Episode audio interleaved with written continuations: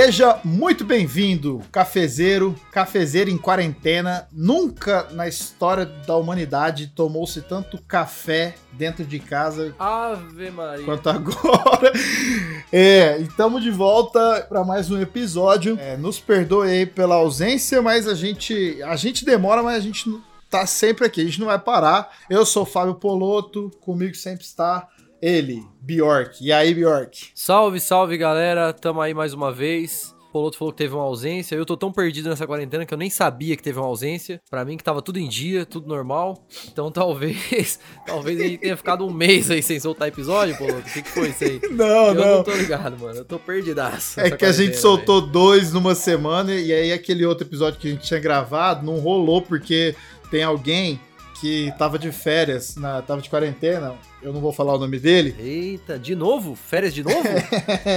é o nosso editor, então demorou um pouquinho pra soltar, perdeu a validade porque a gente tinha falado do coronavírus, coronavírus, Esse assunto muda a cada dois dias, né, mano? cada dia muda. E aí, cara, a gente tá de volta e claro, dessa vez com mais um convidado, já que a gente Ilustre convidado, E a gente tá conseguindo chamar uns caras muito bons aqui. só brabo. Brabo, brabas também, né, mano? Tivemos já. Dessa vez a gente vai trocar uma ideia, algo que a gente tá querendo falar faz muito tempo. Então, se liga aí que vai ser bom o papo, vem com a gente. Café e no café a preferência é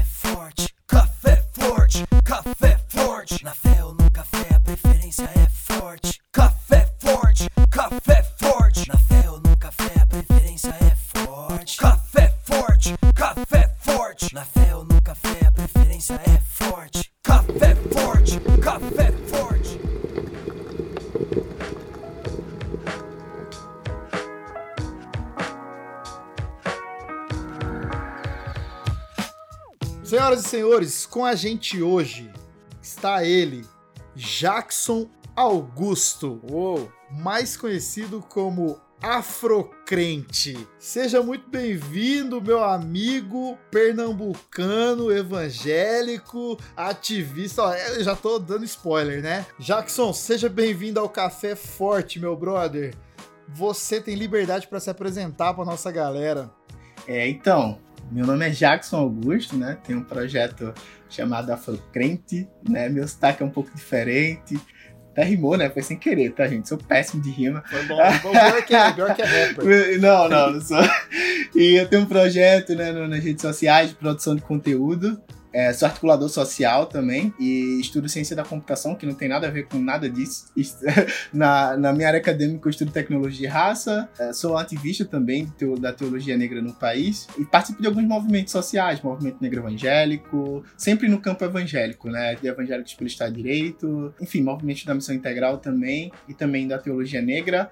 E estamos aqui para conversar é, um pouco sobre a questão racial e questão da igreja, por aí vai, um pouco de cada coisa. Tamo aí. Muito bom, brother. É, Primeira pergunta, assim, essencial. Você toma café? Muito, né? Primeiro porque eu sou, eu vim da. tô na discussão né, nas ciências humanas aí, na produção de conteúdo, mas também eu vim da tecnologia, né? Até hoje. Programador toma muito café, né, cara? Gente inteligente toma café, né? Gente inteligente toma café, isso mesmo. É, É, isso aí. você já viu gente inteligente que não toma café? Não, não tem. Não, não existe. É, não, não existe, existe. mano. Não existe. Tá ligado uma coisa a outra, tá ligado? E tem a segunda pergunta, né, Bjork? Café como? É com ou sem açúcar? Eita, então, depende, assim, depende. Vamos orar, vamos orar. Então, peraí Se que for, não... aque- é, é, se for aquele café, sabe, meio torto da firma, a gente bota um açúcar pra engolir, entendeu?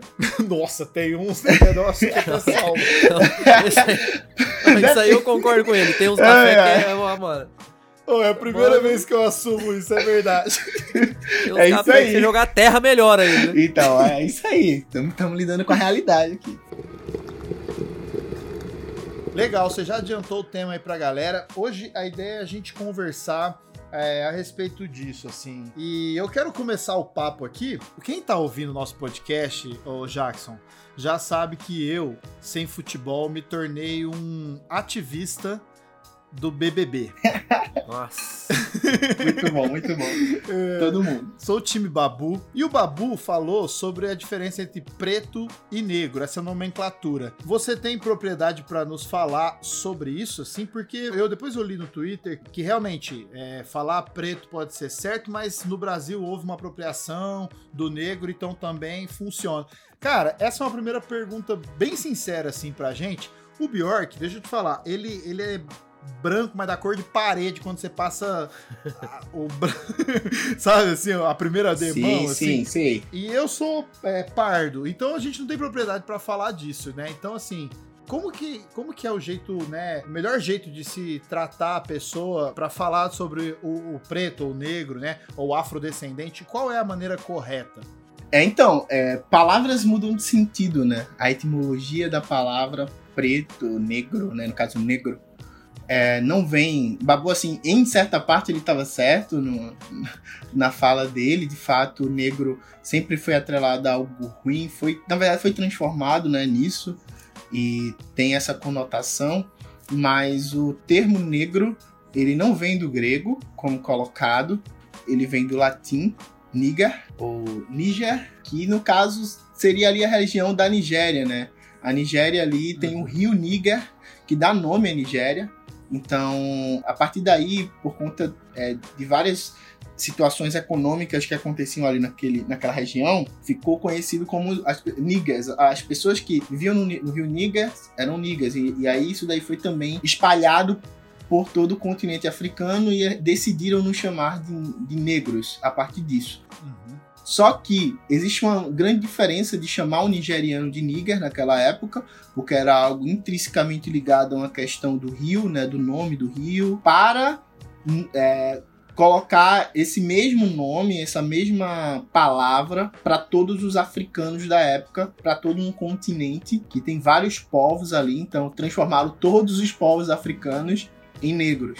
Então, assim, se chamar de preto ou negro, no final das contas, não faz tanta diferença porque você vai estar se referindo ainda a uma construção social chamada raça. E por mais que preto seja algo que está muito mais ligado à questão de Cush, por exemplo, que tem na Bíblia é, a pa- a palavra Cush, que significa negro, preto também, é, para o contexto bíblico, mesmo assim, você pegando uma palavra que vem ali do- dos próprios africanos e tal, você vai estar se referindo a uma criação e uma construção social chamada raça, e é uma construção e uma criação branca.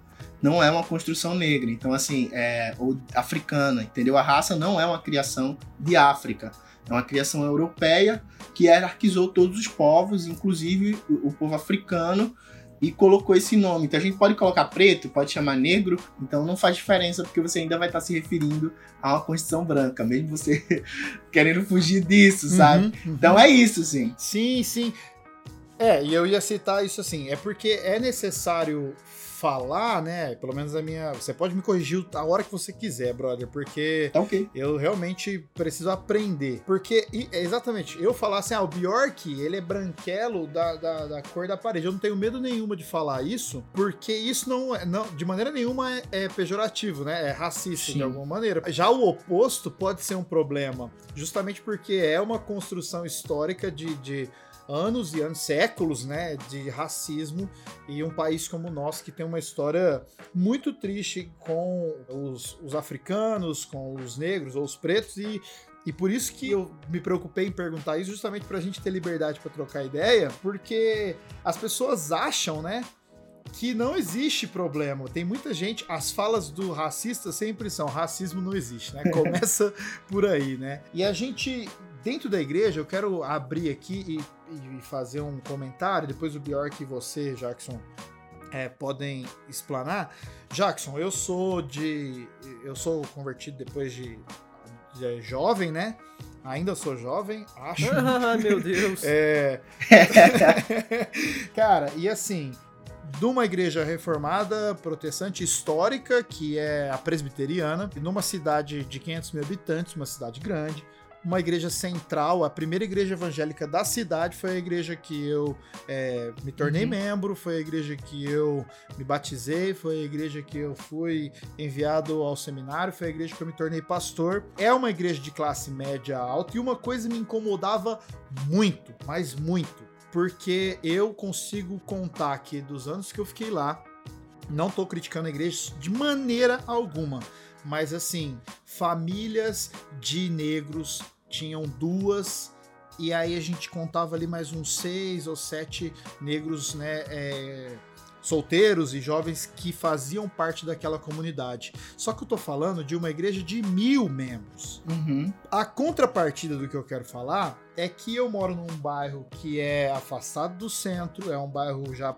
bem perto das periferias da cidade, e à frente da minha residência tem tinha duas igrejas, literalmente uma na esquina e uma na outra, assim, em frente à minha casa. Eu moro numa esquina. E essas igrejas são pentecostais, daquelas igrejas de bairro mesmo, que atende a comunidade. A proporção de brancos era quase a proporção de negros que tinha na igreja que eu frequentava. Quando saiu a matéria da Folha dizendo que a maioria dos evangélicos no Brasil eram negros, isso está atrelado a essas igrejas que estão nas comunidades? Qual é a visão que você e o Bjork têm a respeito disso? Com certeza, a população negra no Brasil, ela é em sua maioria pentecostal. Segundo os dados do IBGE é, de 2010, que é o último censo que nós temos, são 24, cerca, né? Dá 23 milhões, 800 alguma coisa, nós vamos colocar aí 24 milhões de pessoas é, evangélicas que são negras. Segundo o Datafolha, são, chegamos a 60%. Então, assim, duas fontes e coloca que nós somos maioria. A partir disso, a gente também tem um- uma separação também desse, dessa população negra. Dos 24 milhões, 14 milhões estão nas igrejas pentecostais. A maioria, né, estão nessas igrejas pentecostais. Tem uma minoria que vai para as igrejas neopentecostais. É, o Marco Davi, eu não sei se vocês conhecem, mas o pastor Marco Davi, ele escreveu é, um livro que é vendido até hoje na Ultimato, chamado A Religião Mais Negra do Brasil. E ele expõe esses dados, né? Ele, ele, ele coloca que a re- a religião mais negra do Brasil, no sentido de religiosos praticantes negros, é a religião evangélica. E ele fala que o negro, os negros brasileiros escolheram o pentecostalismo como não o neopentecostalismo, mas sim o pentecostalismo como a religião deles no país. Desses ca- 24 milhões, 10 milhões estão espalhados na igreja histórica. No caso, a igreja presbiteriana é uma igreja que historicamente ela tem esse traço com a classe média e com a classe alta, né? Tá muito atrelada a essas classes desde que ela Uhum. chega aqui no Brasil. É uma questão histórica, não é uma questão somente de uma cidade, né? Mas a gente vê, por exemplo, muito- muitos batistas negros também no país. As igrejas batistas conseguiram, em certo modo, chegar na favela. A questão é, as igrejas que chegam na favela, elas conseguem chegar no povo negro. E por que o povo negro faz essa opção por igrejas evangélicas? Na favela, não existe uma perspectiva futura, né? Se o Estado não chega, mas a igreja chega, então existe aí é, um- uma função importante social da igreja, né? É na igreja que provavelmente aquela criança negra vai aprender a ser criança, vai ter os brinquedos, vai poder desenhar, porque em casa provavelmente não tem espaço, não tem tempo, não tem condições. É na igreja que essa criança vai ter um incentivo à leitura, porque ela precisa ler a Bíblia. É na, é na igreja que ela vai querer cantar, ela vai querer escutar algum, alguma música, aprender um instrumento. Então, a igreja, já que o Estado não chega, a igreja chega. A gente sabe que a igreja pentecostal, a igreja, principalmente a Assembleia de Deus, ela escolheu estar nas periferias, apesar de todos os pesares, apesar de todas as críticas, é uma igreja que escolheu e que nasce na periferia, né? Apesar de todos os problemas da Assembleia de Deus.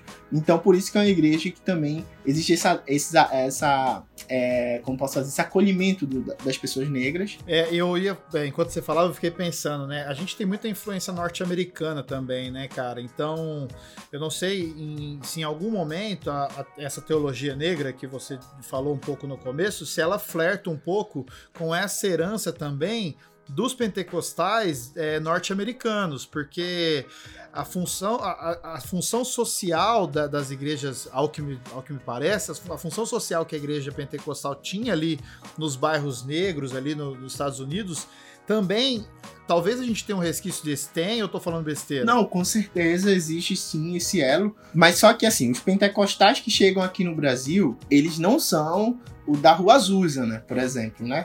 É, que, é a- que é ali que é Sim, liderado por um movimento negro, por um, um movimento de pessoas negras que, que estão ali segregadas e que chegam e que naquela igreja ali da Rua Azusa a gente vai ter é, muitos latinos, é, muitos brancos pobres, mas não é esse movimento. Entendi. O movimento chega aqui no Brasil, pentecostal, é um movimento da Assembleia de Deus, que é um movimento de imigrantes né, dos Estados Unidos, que não é, em sua Uhum. maioria, é, de- iniciado por pessoas é, negras, porém, existe sim um braço é, social, de evangelho social muito forte no início da Assembleia de Deus. Né? A, a mulher que planta a Assembleia de Deus aqui, é importante dizer que a Assembleia de Deus ela é plantada, pelo menos a protagonista é uma mulher. Quando ela chega aqui no país, ela tem assim esse, esse ar de justiça social na atuação das Assembleias de Deus, tanto que elas estão em todas as periferias. Qualquer periferia que você chegar hoje no país, qualquer viela, qualquer avenida, qualquer beco nas favelas do Brasil, a gente vai ter uma Assembleia de Deus, ou a gente vai ter um é, Deus é Amor, Brasil para Cristo, vai ter essa linha, que não é uma linha que tem essa questão é, das igrejas negras, só que a igreja negra ela tem um, um- traço muito forte da questão dos, da experiência, da música, é, os cultos demoram para acabar, então tem, é, existe uma liturgia negra é, uma, litur, uma liturgia é uma liturgia de culto de fato.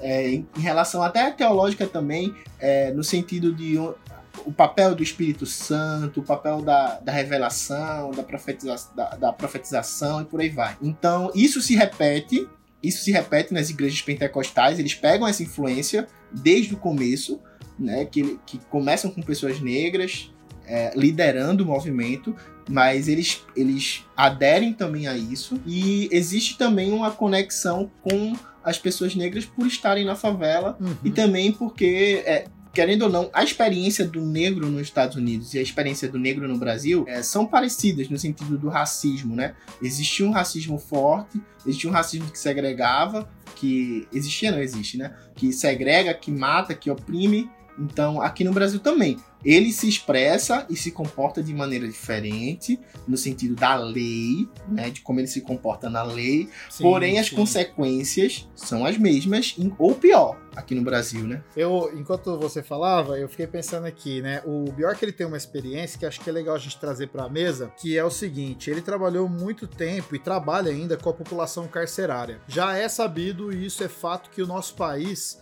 a população carcerária, eu não sei os dados, se você souber pode me falar, é, mas assim, é mais de 80% claramente são negros que estão em cadeias, né? É, e aí, Bjork, você que viveu ali dentro, assim, como que é levar o evangelho? O que que você sentia? Porque, primeiro, o Bjork também tem esse lance, além dele ser branco e, e- e cantar rap, que o rap também é muito associado, ou foi muito associado aos negros, né? Então, Bjork, como é que era, assim, isso é de fato acontece? E aí, Jackson, depois você pode falar um pouco de como a igreja atua e quem é essa igreja que vai atuar na- na- com a população carcerária, porque a minha fala no começo é que a minha igreja, o negro, ele- por mais que ela aceite, eu tô fazendo até o gesto aqui entre aspas, é muito difícil um negro se sentir à vontade no meio de uma população branca de classe média alta, já que a maioria dos negros do nosso país a gente sabe da situação que é. O número é de dois terços, né, cara? Mais de 60% do, do- da população carcerária no Brasil hoje é, é, é- é negros, cara. A única, o único quadro que eu vi disso aí diferente, que foi até engraçado, assim, pra gente que tá acostumado a ver, foi em Porto Alegre, literalmente era o contrário, assim. Sério, mano. Mas por, por causa da característica do estado todo e tal. Mas no geral, cara, eu já fiz trabalho com, com- desde pô, Manaus, Belém até, até o sul. No geral, é, é, é- é- é essa a realidade. Isso tem muito a ver com a questão que o Jackson tava falando aí, que eu até ia perguntar pra ele, e ele acabou respondendo antes de eu perguntar.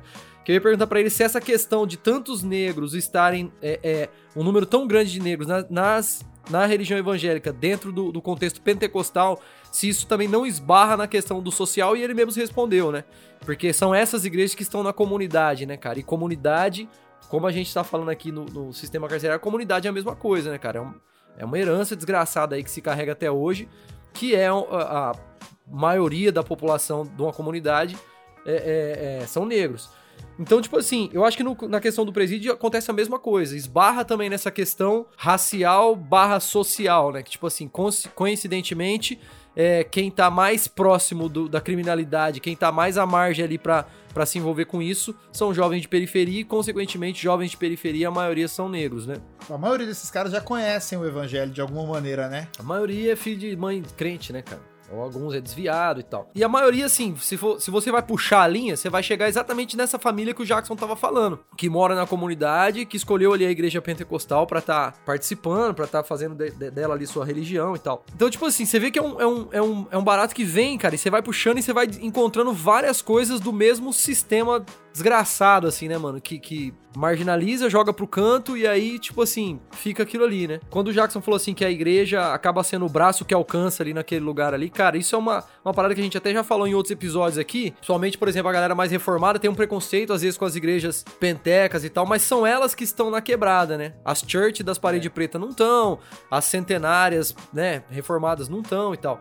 Então, tipo assim, é um. É um você vai puxando, cara, e vai. E vai assim, vai trazendo um monstro, assim, pra, pra tona, assim, né, mano? Pra- é um bagulho sinistro pra caramba, né, mano? Primeiro que essa questão, só pra pontuar, né? Essa questão do, dos reformados com a igreja pentecostal, na minha visão, é uma questão totalmente de relação também racial. É, a maioria das pessoas é, pentecostais, elas são, são negras, são mulheres, são mulheres negras, Uhum. pobres, com um nível é, de alfabetização baixo. Então a gente vai ver os memes, né, as piadas em relação ao povo evangélico e que provavelmente normalmente partem dos históricos. E aí eu falo de uma pessoa que desde criança sou batista, nasci, nascido e parido, como falamos aqui no Nordeste, nascido, parido, criado em igreja batista. Eu sei muito bem como é essa relação, inclusive até porque eu me construí também olhando para a questão é, pentecostal com muito preconceito e hoje eu entendo que tem muito a ver também é, com esse lugar, né? Porque a gente sabe que é, a, é, a igreja do, do porteiro, que é o dia inteiro, seu Zé, né? O que ninguém dá o nome pra ele, e no, no final do dia ou no domingo, ele que prega porque ele é o obreiro daquela igrejinha. Então ele é o cara que tem o poder, ele é o cara que tem um microfone, ele é o cara que ora, que cuida, que tem a responsabilidade, que tem um nome, que tem uma dignidade ali naquela comunidade. Então a igreja dele é essa igreja. E aí a gente fala que essa igreja ela não tem teologia, porque a minha teologia e a minha forma de pensar o mundo é a, é a verdadeira, é a que vale. Existe um, essa, essa relação primeiro entre essas igrejas. É, a gente, quando você falou sobre a igreja que chega nos presídios, é, são as igrejas pentecostais, ou se não, até as neopentecostais. A gente tem aí a Universal, Uhum. cara. É a Universal. É a que mais faz. A, a é mais faz. Universal, ela tá ali diariamente com stand, com um toldo, é, na frente do- das filas do- dos presídios, dando suporte emocional, espiritual e muitas vezes até um suporte é, social mesmo, financeiro, comida, Aham. alguma coisa, para as mães que estão ali indo pro presídio visitar os seus filhos. E a maioria são mães negras. É, eu queria trazer aqui um- uma palavra também em relação é, a como eu vejo essa situação carcerária no país. Né? Eu acho que a missão da igreja em relação a isso é uma missão de justiça. O que eu vejo hoje, qual é o problema da Universal? É, é que ela chega ali, ela faz o, a primeiro, o primeiro socorro, só que ela não vai é, questionar o sistema que fez com que aquela pessoa chegasse ali. Ah, Entendeu? A Universal, ela vai chegar e vai dizer, ó, bandido bom é bandido morto mesmo, entendeu? Então, assim, e é, eu escutei uma frase de Kleber Lucas eu gostei muito, que ele fala que quando a gente fala que bandido bom é bandido morto, a gente tá falando que negro bom é negro morto. Porque se aqui em Pernambuco, por exemplo, a gente tem 88% da população carcerária de pessoas negras, e além disso, desses 88, a gente tem que 94% nunca terminou o ensino médio, a gente já, já mate. E aí o racismo estrutural entra em ação, né? Essa estrutura uhum. que ela prepara aquela pessoa para ser o que é. E aí, para mim, o papel da igreja não é só salvar aquela alma que tá desgarrada pela maldade, não, mas assim, é o papel é exercer uma justiça para que isso não se repita mais. Fora isso, eu acho que a igreja ela precisa ter uma ideia também de justiça é, restaurativa, né? Eu acho que isso foi perdido nos últimos anos com é, esse discurso da igreja. O discurso da igreja, ele justifica os corpos negros que estão encarcerados hoje. A igreja ela diz que na punição existe justiça. E, quando gente, e na verdade, não é, não é na punição que existe justiça. Existe no, justiça na restauração. Uhum. Né? Deus ele não, ele não tá ali para punir e ali ver sua justiça. A vontade de Deus ela tá na, no processo de restauração não só da pessoa, mas das estruturas. E esse pensamento, quando ele não acontece, ele é um pensamento racista. Por que não é um pensamento racista? Porque ele acaba normalizando esses corpos negros ali. Porque assim, não existe, não concebe na minha mente, não entra na minha mente que pessoas negras elas têm uma maior capacidade de cometer crimes. Existe uma seletividade do que o Estado vai dizer. Isso daqui eu vou aplicar, isso daqui eu não vou aplicar. A gente sabe que pessoas brancas, elas cometem crimes tão quanto, tanto quanto pessoas negras. Isso daí é, é, é, um fato, né? Principalmente nos altos escalões, lavagem de dinheiro, nota fria, a gente sabe disso. E essas pessoas elas não são presas porque existe uma seletividade no Código Penal. Não que eu seja a favor que essas pessoas sejam presas. Eu acho que existe um processo aí de é, um sistema não punitivo. A maioria dos casos no Brasil, das pessoas que estão presas, são crimes não violentos. Tráfico, esse enquadra não, nisso. Tráfico não é crime, não é crime violento. Você é. Porque essa é a questão. Qual o problema do adolescente que chega ali? Muitas vezes é um adolescente que não, nunca cometeu é, crime nenhum, mas estava vendendo um produto errado, vendendo algo errado. E o que existe aí? Quando o juiz vai dar a sentença, o juiz é, tem um nome técnico que eu não sei, que ele pode dar uma ênfase subjetiva àquela ação.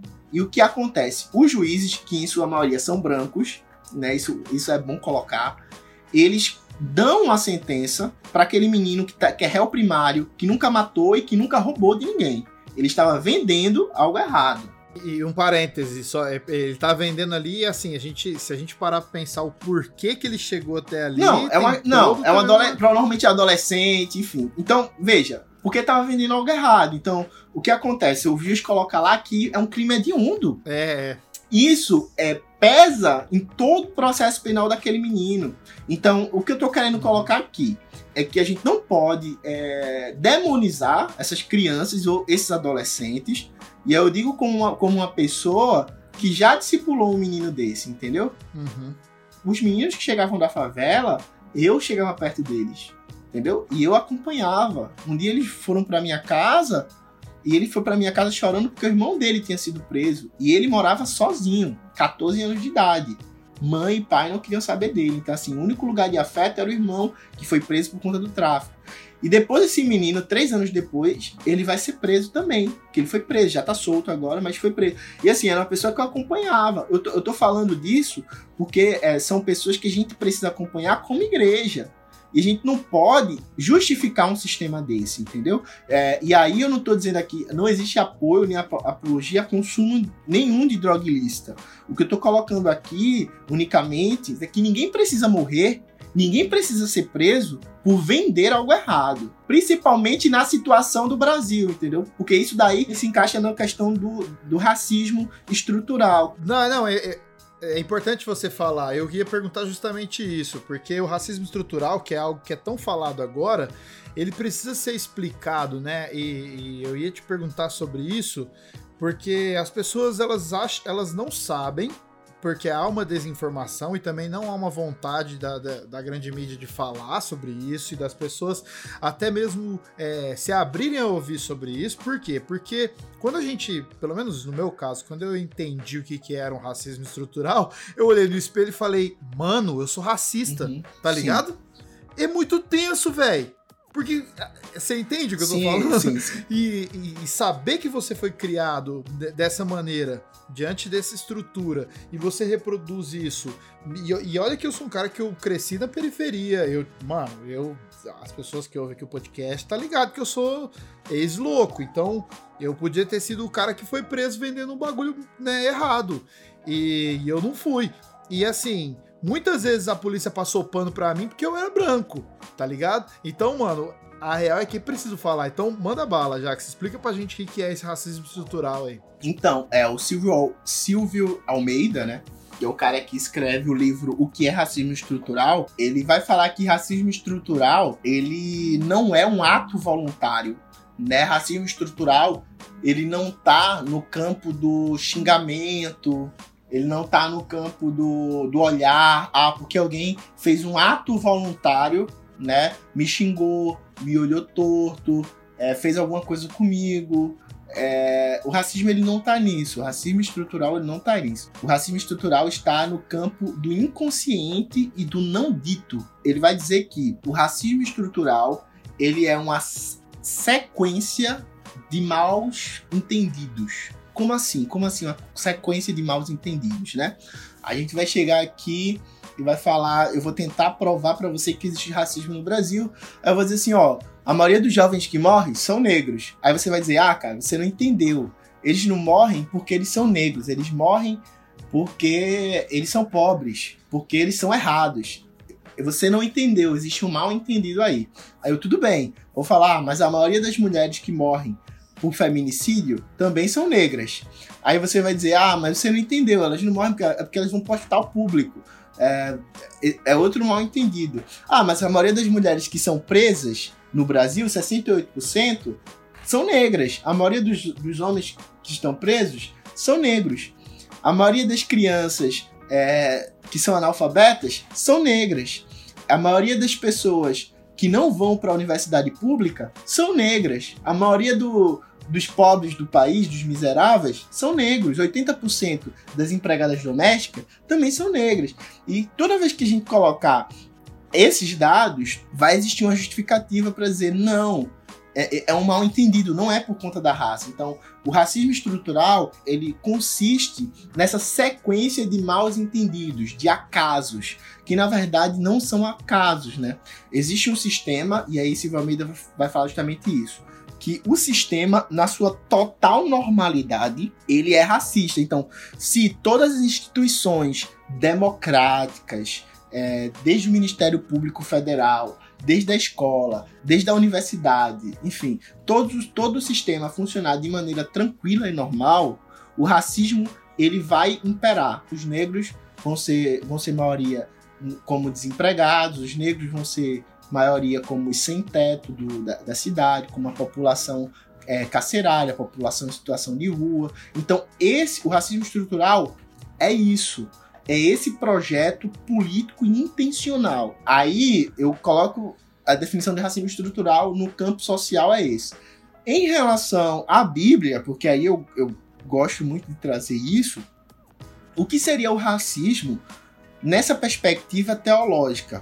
O racismo é a negação da criação. Se eu digo que o que Deus criou é ruim, se meu cabelo é ruim, se meu nariz é, é feio, então quer dizer que Deus errou.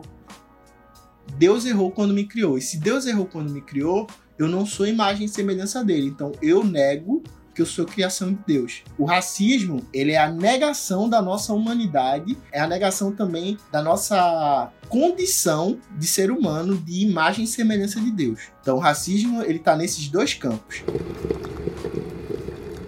nesse sentido, na, na, verdade, o que acontece é, na maioria das igrejas que, não volto a repetir, já que as, as pentecostais elas tenha mais a população negra, essas outras igrejas, elas refletem um produto da sociedade, né? No sentido de que o racismo estrutural ele tá na sociedade e ele vai ser refletido com mais força dentro dessas igrejas, né, que atendem essa classe média mais alta, porque isso também é aprendido no berço. Então, é, pelo menos assim, não tô justificando nada, só tô tentando fazer uma linha de raciocínio para entender isso. Porque assim, no meu imaginário aqui, e aí depois do que eu estudei, claro, eu tenho toda a concepção do povo judeu que foi para Etiópia como povo negro. Então, Jesus era um negro, né? É, essa é a minha ideia e eu, mano, dificilmente alguém vai mudar essa minha ideia, né?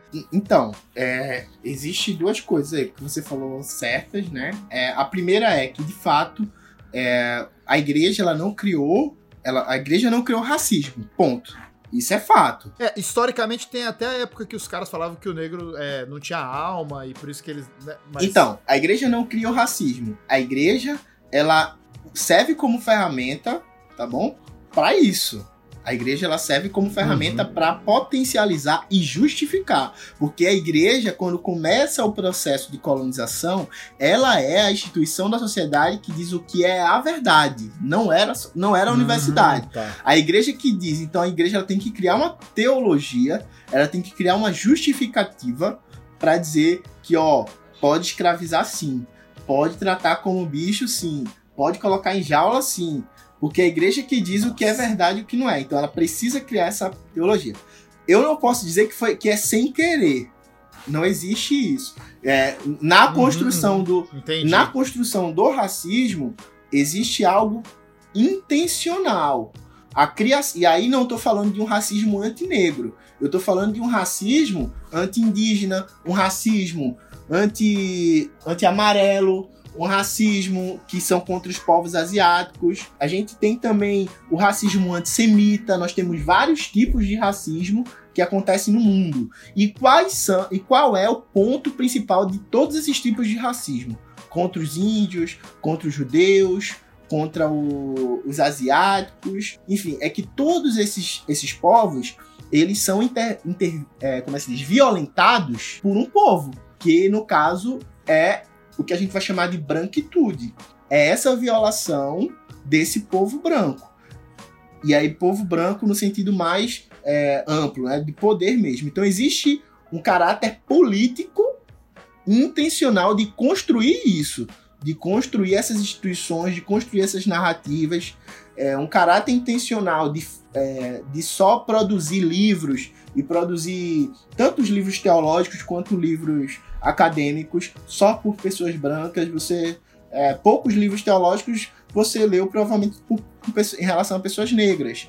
é, feitos e produzidos por pessoas negras. Poucos livros teológicos você leu de asiáticos e muito menos de indígenas brasileiros, assim, muito menos mesmo Uhum.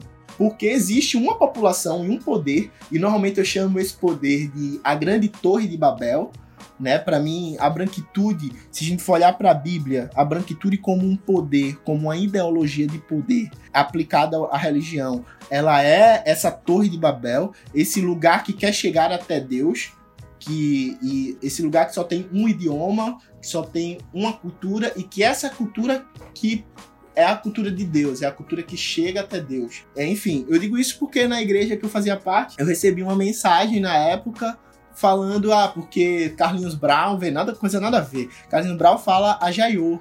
E a Jaiô é um dialeto africano e que significa. Eu falei, calma, significa o quê? A Jaiô. E aí eu, óbvio, né? É, é da cultura iorubá, o, o Ajaiô e tal. Mas, gente, se fosse um- uma parada em, em alemão, ninguém tava com esse negócio aí, entendeu? Tá entendendo? Ninguém tava com. E aí fica querendo justificar e tal. Então, assim, existe uma seletividade em relação à construção epistêmica. Então, assim, o que eu tô querendo dizer com tudo isso que eu falei agora é que existe uma, uma intenção, uma posição intencional. E aí, por que eu falo intencional? A igreja ela pode hoje decidir que vai ser antirracista e ter posições intencionais para desconstruir isso. Ela não tem essa posição. Ela mantém essa posição. Então existe algo intencional para manter uma ideologia de poder. E aí entra a negritude, que é, é, os brancos criaram um ser negro, mas o negro ele cria a negritude. O que é a negritude? A negritude não é o contrário da branquitude, porque eu não posso dizer que algo que foi feito para matar o outro é a mesma coisa que algo que foi feito para você não morrer. O que é o quilombo, se não um lugar que, se na senzala eu não podia ser pai, se na senzala a minha mulher era estuprada, se na senzala eu não sabia quem era o meu filho, porque provavelmente aquela mulher ela era estuprada é, existiam escravas, para elas eram fábricas, verdadeiras fábricas de escravos, escravizados, porque não podiam. Teve uma época do Brasil que não podia comprar de fora, né? Mais. Então tinha que fabricar em casa. E essas mulheres eram estupradas por mais de um- uma pessoa negra, né? Que eram obrigadas a ter essas relações. Então a ideia de família também foi tirada. A ideia de afeto foi tirada. A ideia do homem negro ser esse pai, ou da ideia da mulher negra ser de fato essa mãe, porque essa criança poderia ser vendida, também foi tirada. Então, se na senzala existe esse sistema de morte, esse sistema que impede a questão do amor, que impede a questão é, da comunhão, que impede a questão da dignidade humana, no quilombo eu posso ser quem eu quero ser. Eu posso construir minha família, eu posso construir minha casa, eu posso amar e ser amado. A a negritude, ela é uma resposta a esse sistema de morte. E por isso que o evangelho de Jesus, e aí o verdadeiro evangelho de Jesus, a verdade, ela consiste Je- no Jesus que está atrelado a essa tecnologia de sobrevivência e de libertação. Por isso que isso, é, é, eu costumo dizer assim, quem fala isso também é James Cone, que é o, o grande pai da teologia negra. Ele fala assim, que os brancos deram Jesus aos negros, achando que com isso iam domesticar o povo negro. Porém, os negros conheceram Jesus e tiveram experiência com Jesus. E esse Jesus, ele foi o sustentador e ele também foi a motivação para essas pessoas se libertarem. E aí a liberdade para a teologia negra, o processo de libertação não consiste, não está limitado ao tempo presente. O processo de libertação é escatológico. O processo de libertação é a presença de Jesus em todo momento da história do povo negro. Então, esse Jesus libertador que foi é, um dos é, motivadores, inclusive da negritude norte-americana, ele traz esse ar de libertação, esse ar de se o mundo diz que eu não sou, eu sou. Então a negritude ela vem nessa perspectiva, nessa perspectiva de libertação e de humanização, e não é algo assimétrico à branquitude, são coisas totalmente diferentes. Rapaz, Que aula, hein? que aula. Que aula. Mano, é difícil até digerir, cara. É muito importante isso ser falado. Você acha que a gente. Hoje a gente tem mais espaços pra isso ser falado? A internet deu um pouco de espaço, mas será que as pessoas buscam isso? Depende, assim, é, hoje em dia eu costumo dizer o seguinte: se o movimento. Isso é histórico, tá? É, se o movimento negro ele se movimenta, é, todos os atores da sociedade se movimentam, inclusive a igreja, querendo ou não. A, igreja, a gente tá falando sobre isso hoje porque o movimento negro, ele, em algum momento, ele, ele pautou isso durante muito tempo para chegar até a gente. Hoje, nas igrejas, existe sim muita gente falando, não é a maioria, mas existe um bom número de pessoas falando, existe um bom número de interessados. Por quê? Porque a pauta racial ela tá aí e a igreja ela precisa dar resposta. A igreja ela precisa dar resposta ao, ao, às aflições do povo e, a, e as aflições das pessoas que estão na igreja. Então, assim, as pessoas negras, elas sofrem racismo todos os dias. Essas pessoas, elas sabem que sofrem racismo e elas querem uma resposta da Bíblia e de Jesus. E a igreja ela precisa falar sobre isso. Então a gente vê cada dia mais jovens negros que hoje têm acesso às cotas, que hoje, inclusive, muita gente que está falando de teologia negra hoje no Brasil ou de negritude bíblia são pessoas que são frutos do processo de ações afirmativas. Pessoas que entraram na, na, é, na faculdade e que depois foram para a igreja porque acharam importante também falar isso na igreja. Então, quando é, os atores sociais se movimentam, a gente sente que a, sociedade, que a igreja também se movimenta. Então, hoje a gente tem espaço, não como eu queria, eu acho, não como eu sonho um- em um dia assim, né? Uhum. Mas tem espaço para falar em muitas igrejas e também, principalmente com as pessoas. O problema é muitas vezes o pastor. o pastor vai falar, É, então. o problema é muitas vezes o pastor, mas assim, o, o jovem negro hoje ele, pô, ele vai, entendeu? Vai, vai ter um evento, a gente vai. Óbvio que tem um- uma lista de pastores, tem pessoas que a gente conversa, né? Principalmente pessoas não negras e pasto- é, pastores brancos que aderem a isso, né? Esse movimento é, de apoio e justiça racial. E aí, é, nesse processo, é um processo que a gente não tem mais como dar conta, né? Eu digo assim, eu que vêm dos movimentos progressistas dentro da igreja, normalmente são as mesmas pessoas que estão ali, que você encontra e tal, quando você vai para esses debates, esses encontros.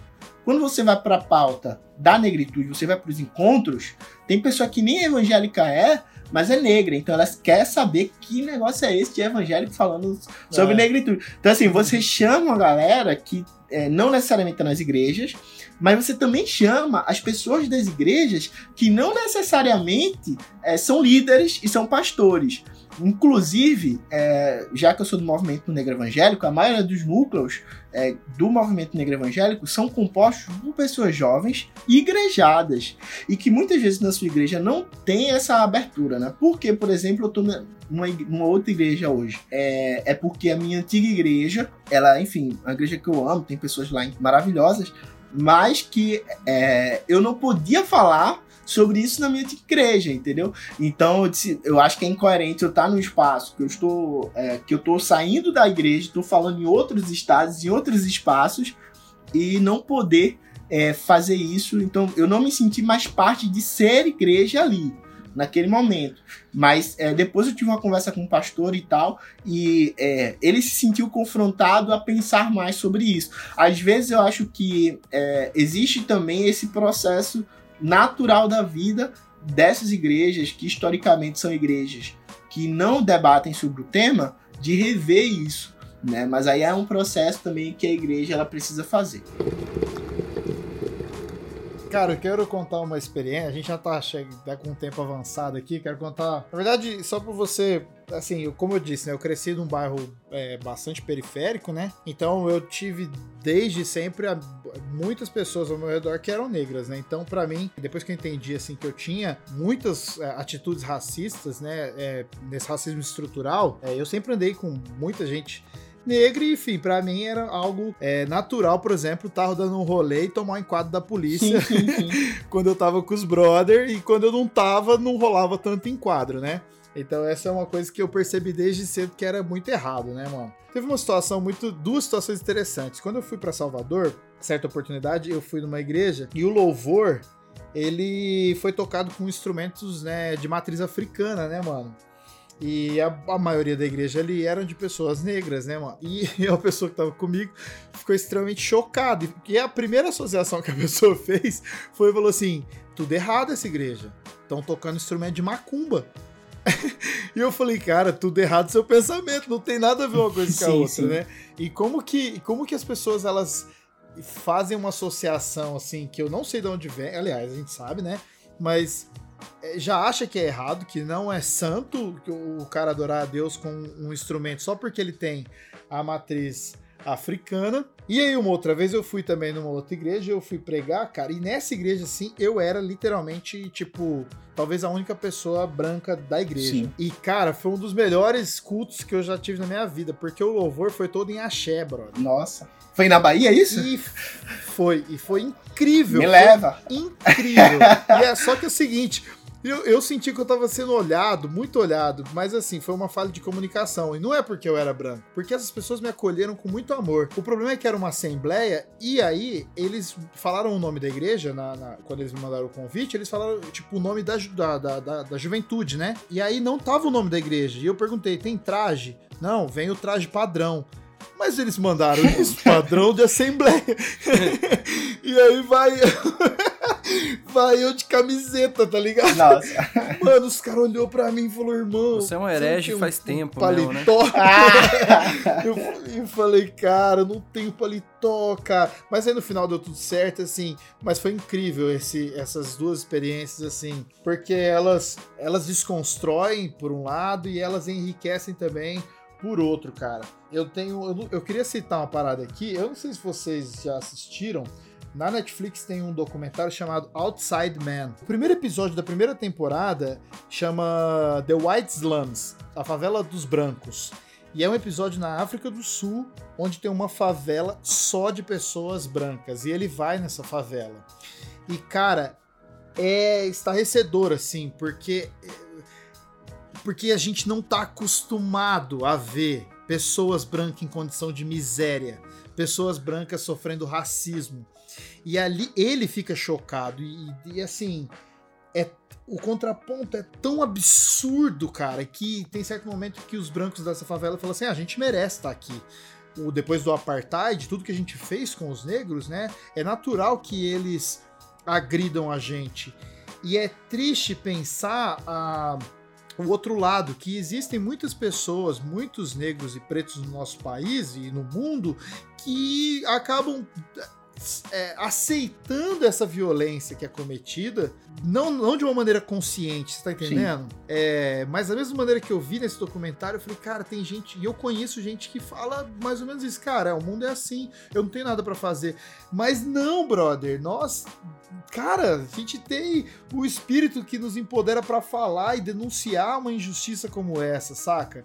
É, não é, a gente não tem que aceitar isso, tem que ter voz, tem que ter gente para falar, tem que ter espaços para ser dito sobre isso, porque é muito pesado isso, cara. Mais uma vez, eu, eu, eu, eu aqui, mano, eu sei que é, eu meço muito para falar sobre isso, porque acho que eu não tenho propriedade total de falar, mas eu acho importante ser dito que eu tô falando. As pessoas não podem aceitar, principalmente os negros do nosso país, seja ele jovem, seja ele idoso, o cristão, o, negro, seja cristão ou não cristão, ele tem que falar, ele tem que confrontar esse sistema, porque senão, brother, a gente nunca vai mudar.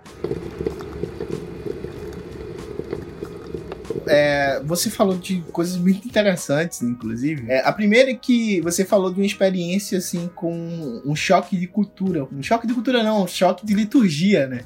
É, o choque de cultura é o. Esse é o choque de liturgia, né? Então é muito interessante porque a gente normaliza as liturgias brancas, né? Por exemplo, o piano, os instrumentos de corda, o violino, o violoncelo, né? Até o próprio teatro. Porque eu costumo dizer assim que, pô, o piano, ele vem do cabaré, cara. Do cabaré da Europa, sabe? Pode o teatro ser. era um ritual religioso greco-romano. Então o teatro, ele foi criado para adorar outros deuses, sabe? E era intrinsecamente ligado a uma questão religiosa e de adoração a outros deuses de outra religião. Sabe, a gente tem, a gente pega aí, é, vai para, eu tenho mesmo a camisa dos Vingadores e tal, e tem lá Thor, né, que é um deus nórdico, sabe, da mitologia é, nórdica, branco, dos olhos azuis, é, branco dos olhos azuis, e ninguém tem crise, ninguém tem problema, sabe, em ir com a camisa do Thor no domingo para a igreja, porque são culturas da norma culturas do que é normal Verdade. e do que é santo. E o que é normal e o que é santo? É o corpo branco, porque o corpo branco ele é digno da comoção. O corpo branco, quando ele cai na esquina, ou quando uma criança branca está perdida na rua, ele é digno da comoção. Enquanto o corpo negro, ele é digno da dúvida. É, se eu esbarrar, e eu tô falando sério, é como pessoa, se eu esbarrar hoje numa, pessoa, numa senhorinha branca e ela, por acaso, na cabeça dela, disser que eu ia roubar ela, entendeu? Que eu iria roubá-la, que eu iria, enfim, acabou. Daqui que eu consiga, porque o meu corpo, ele não é digno de ser escutado. O meu corpo, ele já, ele já dá indícios que eu sou um cara violento e que eu tenho um poten uma potencialidade para o crime. Então, existe uma construção histórica em relação ao corpo do que é bom e o que é santo. Muita gente me pergunta, ah, mas como é a sua relação com as, é, com as religiões de matriz africanas e tal? Gente, como é a minha relação com, com a mitologia grega? Como é a minha relação com a mitologia nórdica? Normal, eu vou olhar, vou escutar, vou aprender ali o mito ele ele tá ali para como um tipo de sabedoria. Agora minha fé, o que eu acredito, é, são coisas diferentes. Agora eu posso aprender com outras mitologias de outras culturas e de outros povos.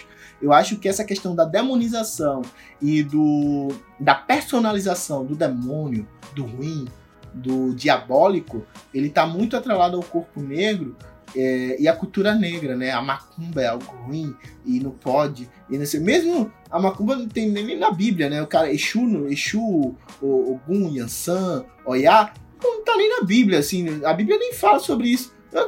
O que é que tem a gente porque a gente vai criar uma teologia que fala mal ou que demoniza algo que nem tá na Bíblia, cara. Assim, vamos. Pode entendeu? Vamos, vamos falar sobre justiça, vamos falar sobre diálogo, vamos falar sobre vida sabe? Porque a Bíblia e Jesus falam sobre isso, sobre vida, sobre justiça, sobre partilha, sobre, sobre perdão.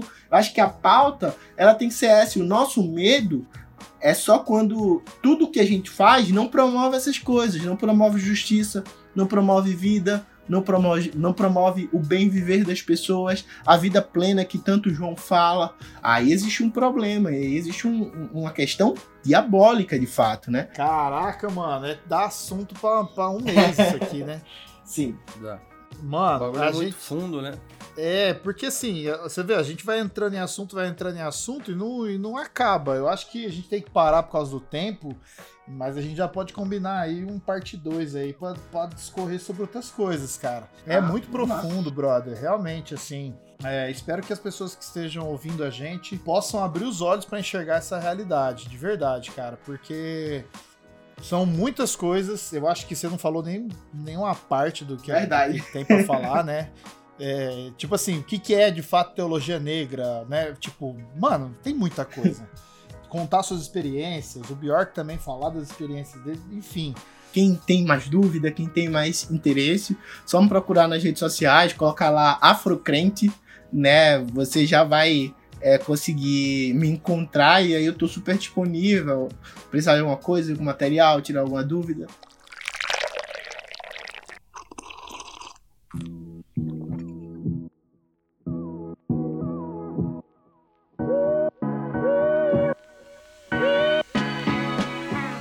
Vamos fazer as nossas indicações então? Vou começar com o Bjork, que ficou quietinho aprendendo igual aluno. Mano, é. Cara, eu, eu, eu confesso que eu tô bem devagar de leitura esses dias. Da quarentena não tá, não tá rolando um paz de espírito pra ler, não. Mas. Mas uns filmes? Mas eu li. Não, eu li um livro. Eu li um livro essa semana passada, na marra, assim, que eu falei, mano, eu não posso ficar sem ler nesse tempo. Aí eu li na marra. É um livro que fala sobre processos criativos e bloqueios criativos e tal. O livro chama Roube como um Artista. É, eu quero indicar pra quem trabalha com arte, com criação, é um livro muito, muito legal. Boa. Cara, eu vou indicar. Essa série que eu falei, assista. É, Jackson, acho que você assiste. Se você assistir só o primeiro episódio, você vai assistir o resto, viu? Bjork, você também. Outside Man. É, né? Tipo, forasteiro, assim, algo, algo nesse sentido. Eu tenho uma outra indicação. Cara, eu li, demorei muito pra ler o livro do MV Bill do Celso Ataíde, que é O Falcão, Os Meninos do Tráfico. E eu queria falar que é sensacional, cara. Esse livro é fantástico. Também tem o documentário. Eu recomendo fortemente para que vocês leiam o livro e assistam o documentário. Sabe quando você tá ainda em transe depois de ler o livro, assim? Porque é muito pesado, é muito forte. Você saber a realidade que acontece no nosso país, com nossas crianças, com a população negra que estão nas favelas. É muito pesado, é- mas é é necessário. E assim, pra galera que tá na quarentena aí e quiser assistir um seriado, cara, o episódio de ontem do Westworld foi um espetáculo. Eu queria só falar que o Westworld, esse pai, é a melhor série que tá tendo aí no mercado aí. Essa é a minha indicação. É, Jackson, qualquer música, filme, livro, jogo de videogame, que você quiser indicar aí, fica à vontade. Não, então, eu, eu vou indicar aqui essa, a minissérie lá da Netflix, a Madame C.J. Walker, que é a- foi a primeira mulher negra milionária dos Estados Unidos e acabou de sair uma minissérie lá na Netflix muito boa. E vou indicar também o livro Deus Não É Cristão, do Desmond Tutu, que tem o prefácio do Ed Renekiewicz. Quem quiser encontrar aí pode, pode procurar, que é muito bom. Muito bom, valeu mesmo. Bom, você já adiantou das suas redes sociais, arroba Afrocrente em todos os lugares. Isso né? aí, pode me procurar, tô lá no YouTube, No YouTube Tô no também? YouTube, é, pode colocar Afrocrente, vai estar lá é, o meu canal. É, tenho produzido também conteúdo pro Instagram, procurar lá arroba Afrocrente. E no Twitter também para coisas demais, mas conteúdo mesmo. Pode ir lá no, no Instagram, no YouTube, tá bom? Beleza. Bjork, Da hora, da hora, da hora demais, cê é louco. suas, re- suas redes sociais aí, Bjork. É as mesmas. As Às mesmas vezes sempre. alguém tá ouvindo pela primeira vez, é arroba Bjork com KI Bjork. final. É isso aí. É, as minhas redes sociais é arroba Fábio Poloto, no Twitter, Instagram, eu não tenho Facebook. O Bjork, lembrando que ele tem É, o YouTube, tem o Spotify, o Spotify, Deezer, né? Deezer, toda a parafernália toda. O Café Forte tem um e-mail que a gente a gente recebe bilhões de e-mail, a gente nem tá lendo mais, né? Não dá, não dá pra administrar. Que é o caféfortecast.gmail.com e nosso Twitter é o arroba caféfortecast. Beleza, valeu galera, fiquem na paz, um abraço, tamo junto. Valeu! Abração, tchau, tchau.